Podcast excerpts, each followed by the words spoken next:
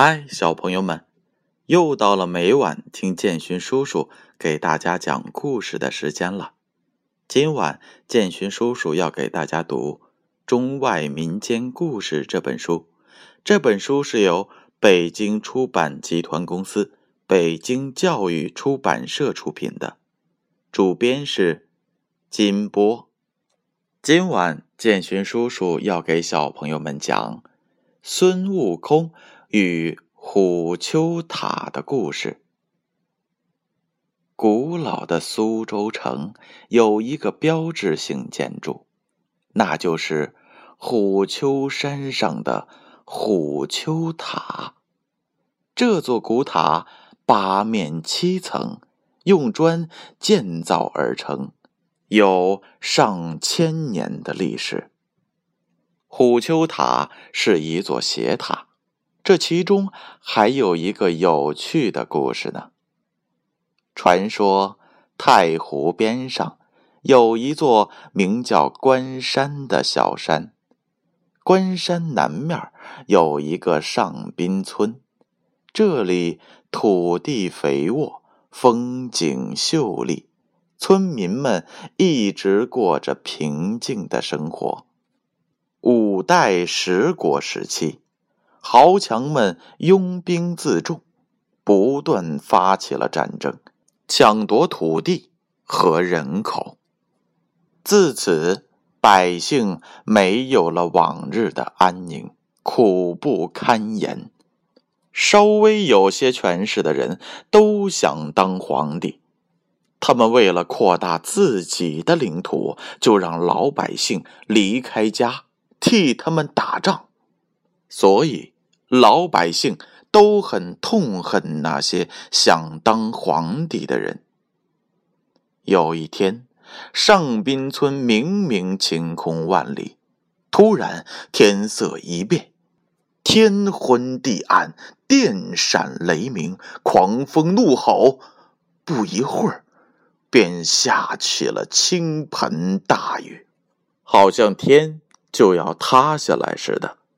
风雨交加之中，人们听见了一声巨响。当风雨平息之后，村里人走出了家门，看见村边矗立着一座宝塔。宝塔遮挡住了射进村口的阳光，也堵住了通往村外的道路。村民们议论纷纷。不知天降宝塔是福是祸，其中有一个人，他平日里爱做皇帝梦，他趁机对村民们说：“宝塔镇龙帝要出好皇帝，这是吉祥的征兆啊！看来我们村要出皇帝了。”村民们听了，议论纷纷，连声说道。哎呀，不好啊，不好！这这是祸呀！出皇帝，大家又要遭殃了。最后，村民们决定将宝塔砸掉，破坏龙帝，那皇帝就不会出现了。那人阻止道，可村民们根本不听。于是，上滨村男女老少。一齐出动，纷纷从家里拿出锄头、铁锹等农具，用于向宝塔砸去。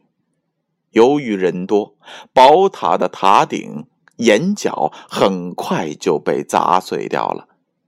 宝塔上到处都是洞，一副破破烂烂的样子，塔身也变得歪歪斜斜的。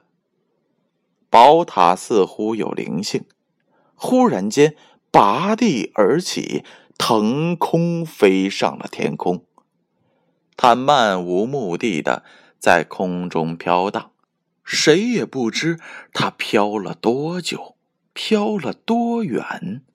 有一天，孙悟空驾着筋斗云在半空中闲逛，边逛边吃仙桃，喝美酒。忽然，他看见了一座宝塔在空中飘啊飘，于是便好奇的用金箍棒一打，再用手接住了它。孙悟空想，还是带回花果山，慢慢的欣赏吧。孙悟空继续前行，走到了苏州上空时。看见地面上有一座小小的山峰，景色非常的宜人。他情不自禁的停下来，低头细看，越看是越喜欢。最后，高兴的抓耳挠腮，拍手叫好，宝塔便滑落了下来，一下子落在了虎丘山的山顶上。因为是从高空落下的，没有专门拨正，所以宝塔有点倾斜。孙悟空还没有吃完的那半个仙桃也落了下来，正好掉在了虎丘山的半山腰，变成了半个石桃。他夹在腋下的那瓶美酒也跌落了下来，在山上砸开了个。铁华岩，美酒变成了泉水，泉水甘甜可口，被誉为天下第三泉。有了宝塔，虎丘山的风景更加的优美了。每年都有大量的游客前去寻访当年的遗迹，而山顶上的宝塔经历了。一千多年的风霜雨雪，早已千疮百孔，倾斜的更加厉害了。好了，小朋友们，故事讲完了，你们从中有什么样的感悟呢？原来虎丘塔还有这么曲折离奇的传说呢。我们要多阅读这类的传说故事。开阔自己的视野，丰富自己的知识。如果有机会的话，也希望小朋友们能够到苏州去一睹虎丘山上的风景。好了，闭上眼睛，乖乖的睡觉吧。